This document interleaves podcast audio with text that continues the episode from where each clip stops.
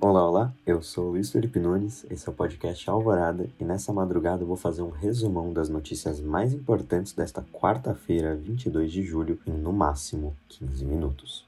Servidores do Ibama culpam colapso da gestão ambiental por recordes no desmatamento. Em uma manifestação assinada por mais de 500 servidores do Ibama, os funcionários criticaram a gestão do governo no combate a crimes ambientais. A manifestação foi entregue para líderes dos três poderes, incluindo Hamilton Mourão, o presidente do Conselho da Amazônia. As críticas se destinam à desestruturação do Ibama, o que facilitaria um enfraquecimento das leis ambientais. Bancos anunciam um plano para desenvolvimento sustentável na Amazônia. Bradesco, Itaú e o Santander enviaram uma carta para o já citado Hamilton Mourão apresentando 10 medidas para defender e valorizar a Amazônia. Entre as medidas estão listados financiamentos com preços diferenciados para o impulsionamento da biotecnologia na região. Estados Unidos fecham consulado chinês no Texas. Em mais um episódio da Guerra Fria 2.0, como está sendo chamada, o governo Trump determinou o fechamento do consulado chinês em Houston, no Texas. O objetivo, segundo o governo, é proteger a propriedade intelectual americana e suas informações, já que Trump considera que a China tenha praticado espionagem no país. O prazo para o fechamento do consulado é de 72 horas e a China promete retaliação e chama o ato de desespero.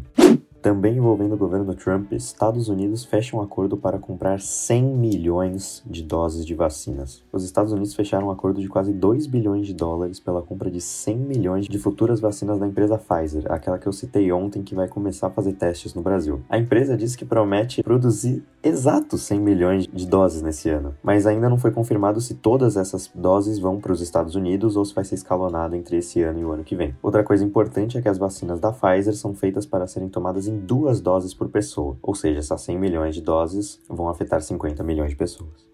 Presidente Bolsonaro testa positivo para coronavírus pela terceira vez. Após um teste feito nesta terça-feira, o presidente continua infectado pelo vírus e seguirá em isolamento. O presidente foi diagnosticado com Covid no dia 6 de julho e já tinha feito outro teste.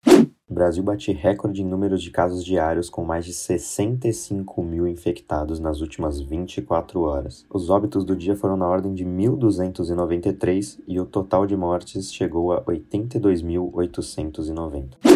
Na economia, ministro de Minas e Energia admite mudança em plano de privatizar a Eletrobras. O ministro Bento Albuquerque revelou conversas com o Congresso sobre mudanças em alguns pontos da privatização da estatal de energia. O ministro ainda não revelou quais são os planos que mudaram, mas garante que a privatização pode ocorrer ainda em 2020. O índice Bovespa da Bolsa de Valores de São Paulo fechou em queda aos 104.290 pontos. O dólar também cai e fecha em R$ 5,11. Unicamp cancela ingresso pelo Enem em 2021. Por conta da mudança de calendário, a Unicamp não vai reservar vagas para o Exame Nacional do Ensino Médio, o Enem. Isso porque as aulas da faculdade se iniciarão em 15 de março e os resultados do Enem só serão divulgados em 29 de março. As 639 vagas destinadas ao Enem serão transferidas para o vestibular da faculdade, mantendo também a porcentagem de cotistas que já era prevista no edital. O grupo One Direction celebra 10 anos com vídeo especial e conteúdo inédito. A banda comemora seu aniversário anunciando um novo site com músicas novas, gravações ao vivo e remixes. O quinteto londrino já vendeu mais de 200 milhões de álbuns em sua trajetória de 10 anos.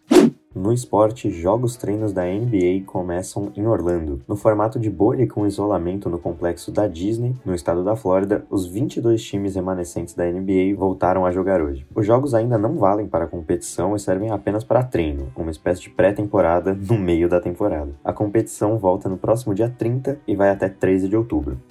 Na volta do Paulista, Corinthians bate Palmeiras por 1 a 0. Com gol de Gil no começo do jogo e o goleiro Cássio se destacando muito, o Corinthians conseguiu uma vitória apertada contra o Palmeiras e ainda mantém chances de se classificar para a segunda fase do Campeonato Paulista.